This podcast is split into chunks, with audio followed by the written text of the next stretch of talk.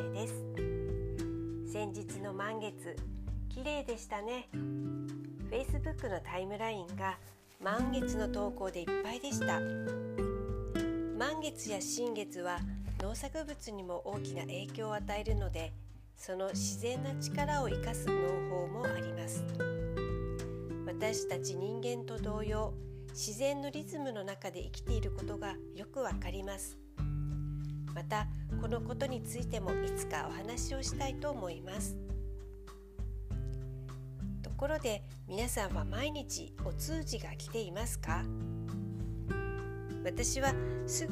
ぐにあの便秘をしてしまう人なのでお腹が張って苦しいのが嫌なのでいろいろ体質や、えー、思考の癖なんかも分析して原因を、えー、突き止めようとしていたりしたんですけれどももうダメな時は何をしてもダメですね。自然にするりとその日が来てくれる日が待ち遠しいみたいな、えー、毎日を送っていました。今はそんな日が嘘のように気持ちよく、えー、毎朝お通じが来てくれるんですけれども、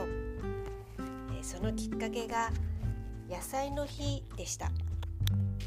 野菜の日は、え、野菜 350g とフルーツ 200g を食べましょうということをお話ししたんですが、え、フルーツ 200g をあまり意識していなかったように思って 200g 以上食べる日もあったと思うんですがたっぷり食べるようにしました。その時に朝はヨーグルトを少しかけてオリーブオイルや MCT オイルをかけたり植物性のオイルを合わせて摂るようにしました。おやつが欲しくなった時には、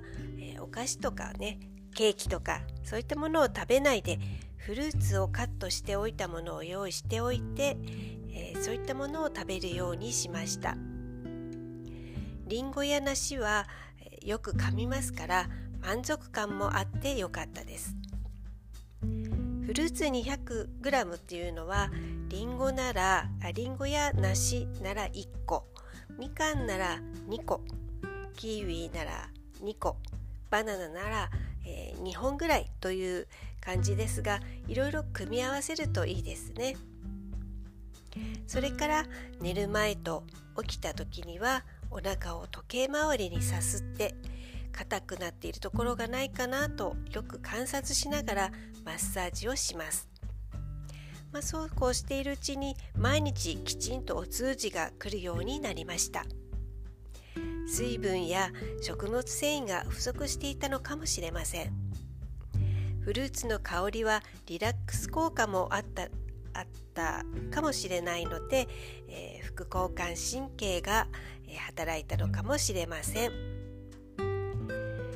フルーツ不足の方いらっしゃいませんか？フルーツは甘いから太るなんて思っていませんか？スイーツを食べることを思えばフルーツのカロリーは、えー、とても低いものなのでおすすめですよ。ビタミンミネラルも補給できますしアスリートの皆さんは捕食にもしていますよね。もし便秘で悩んでいる方がいらっしゃったらフルーツを多めにする食生活を、えー、送ってみませんか？今日のタイトルお便りは便通のことでした今日も聞いてくださってありがとうございました。